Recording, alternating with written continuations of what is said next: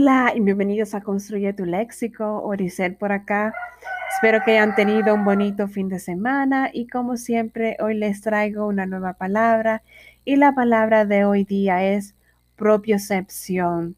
¿Qué es propiocepción? Bueno, propiocepción viene de dos, la unión de dos palabras del idioma latín y del inglés.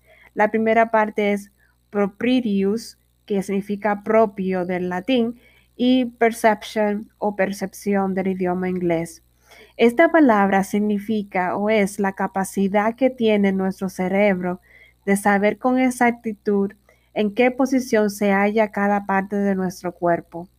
Esto es una palabra aguda, se acentúa en la última sílaba debido a que termina en N. Bueno, espero que le haya gustado esa palabra propiocepción y que pueda reconocerla o, saberla usar en su vocabulario habitual. Que tengan un lindo lunes y sigan aquí en Construye tu Léxico. Feliz día. Bye bye.